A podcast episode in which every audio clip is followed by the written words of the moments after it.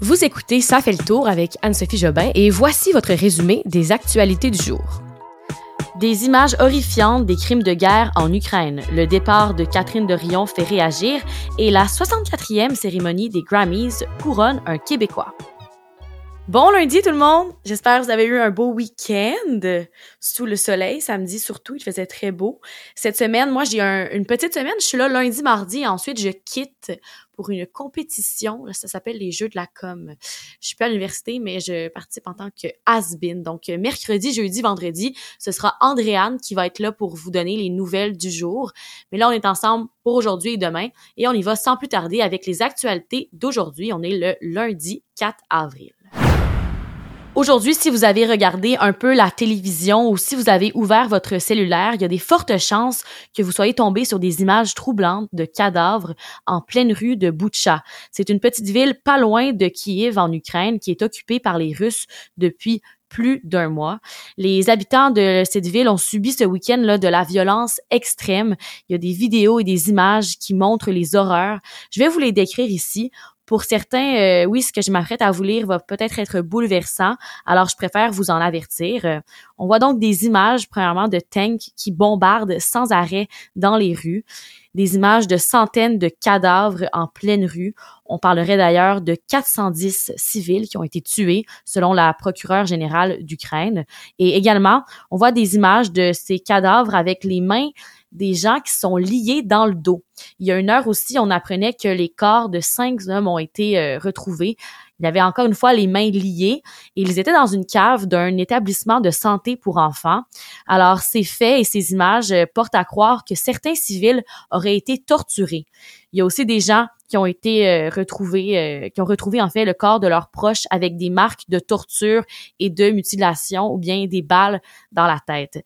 Il y a aussi ces images des fosses communes, donc euh, ces trous où sont enterrés ou, ou, simplement entassés là, pêle-mêle des nombreux cadavres humains qui peuvent être ou non identifiés avant l'enterrement. Et selon les informations du journal Le Monde, là, il y a plusieurs cadavres qui auraient été enterrés à la hâte dans ces fosses communes. On parle aussi de corps de femmes qui ont été violées, des cadavres euh, au visage cireux. Bref, c'est vraiment, vraiment l'horreur là-bas. C'est des images assez troublantes à regarder. Volodymyr Zelensky a réagi à cette horreur, entre autres en se demandant qu'est-ce que faisait de mal un homme qui, disons, pédalait à vélo dans la rue cette journée-là. Il faisait référence donc à cette image assez euh, difficile à regarder d'un homme qui a tout simplement été renversé alors qu'il était à vélo. Il a même poussé plus loin en parlant de génocide et certains pays de l'Europe ont également accusé Moscou d'un génocide.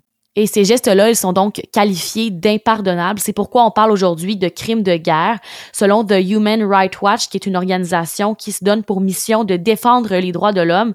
Selon eux, les gestes seraient admissibles à des crimes de guerre. Et la raison pour laquelle on peut qualifier ces crimes-là de crimes de guerre, c'est parce que les, les preuves démontrent que la volonté des agresseurs, c'est de tuer des civils. Et euh, le droit de la guerre stipule que les civils ne peuvent pas être ciblés, attaqués et encore moins Évidemment, une fois de plus, là, la Russie ont nié ces actes. Je vous rappelle qu'on est dans une guerre où on contrôle le message, où on contrôle la propagande. Et euh, pour conclure, une question qui se pose, c'est à savoir si la diffusion de ces photos et de ces vidéos de ces cadavres-là euh, pourrait changer la note du conflit et la donne tout simplement parce que on a des preuves d'attaque envers des civils. Hein? Et est-ce que la position des pays occidentaux pourrait changer?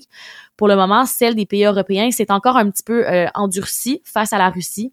Le président du Conseil européen, Charles Michel, a promis dimanche que plus de sanctions et d'aides de l'Union européenne sont en chemin pour l'Ukraine. Deuxième nouvelle, euh, on va commencer ça avec la citation de papa. Donc, cette citation que mon père m'envoie chaque jour en lien avec l'actualité. La voici. Nos enfants n'auront pas le temps de débattre des changements climatiques. Ils devront vivre avec les effets de simplement nier le problème trahit l'esprit de notre pays. C'est une citation de Barack Obama. Alors, je vous parle euh, suite à cette citation d'une nouvelle qui est sortie aujourd'hui. Le, le, groupe d'experts intergouvernementaux sur l'évolution du climat, le GIEC, a publié un nouveau rapport ce matin et encore une fois, là, ce rapport est assez inquiétant. Selon les chiffres publiés, il est encore possible de limiter la hausse de la température mondiale à 1,5 degré Celsius, comme le veut l'accord de Paris mais on est encore bien loin d'y parvenir. Pour ce faire, les émissions mondiales de gaz à effet de serre doivent plafonner pour l'année 2025. Sinon, les cibles ne pourront pas être respectées. Si on prend un exemple, disons euh, ici au Canada, d'ici 2050, là, on devrait laisser entre 1250 et 5000 milliards de dollars canadiens en sable bitumineux parce que euh, ben, dans ce sable-là, euh, il y a trop d'émissions de, CO2 qui sont trop importantes pour rester sous la barre des 2 degrés. Et le rapport paraît deux semaines avant que le ministre de l'Environnement, Stephen Guilbeault, doit se prononcer sur le projet d'exploitation pétrolière baie du Nord du côté de Terre-Neuve. C'est une décision là, qui est attendue au plus tard le 13 avril prochain. Après avoir fait son annonce sur les réseaux sociaux vendredi soir, la députée de Québec solidaire dans le comté de Tachereau, Catherine Derion, a rencontré les médias pour la première fois ce matin pour leur expliquer sa décision de se retirer de la vie politique.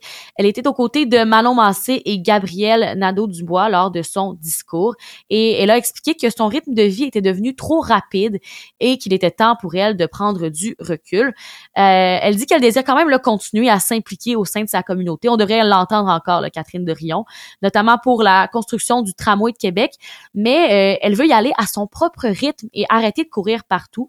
Selon ses propres mots, elle dit qu'elle ne veut plus être une poule pas de tête à l'Assemblée nationale.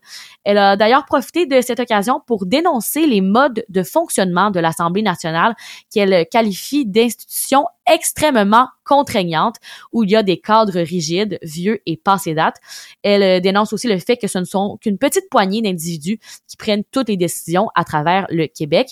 Et euh, c'est pas le seul départ en politique du week-end. Hein. Le Parti libéral, libéral pardon, du Québec de Dominique Anglade a aussi annoncé le départ de trois députés qui vont quitter au terme de leur mandat à l'automne.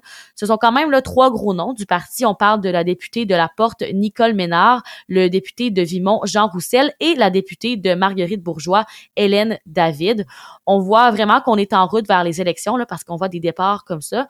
Mais euh, pour le PLQ, est-ce que c'est un vent de renouveau ou un signe que le parti ne se porte pas super bien? Ça reste à suivre. Le service de police de la ville de Montréal demande l'aide de la population pour les aider à retrouver une mère et son fils sont portés disparus quand même depuis deux jours là et c'était dans l'arrondissement Annecy, quartier-ville.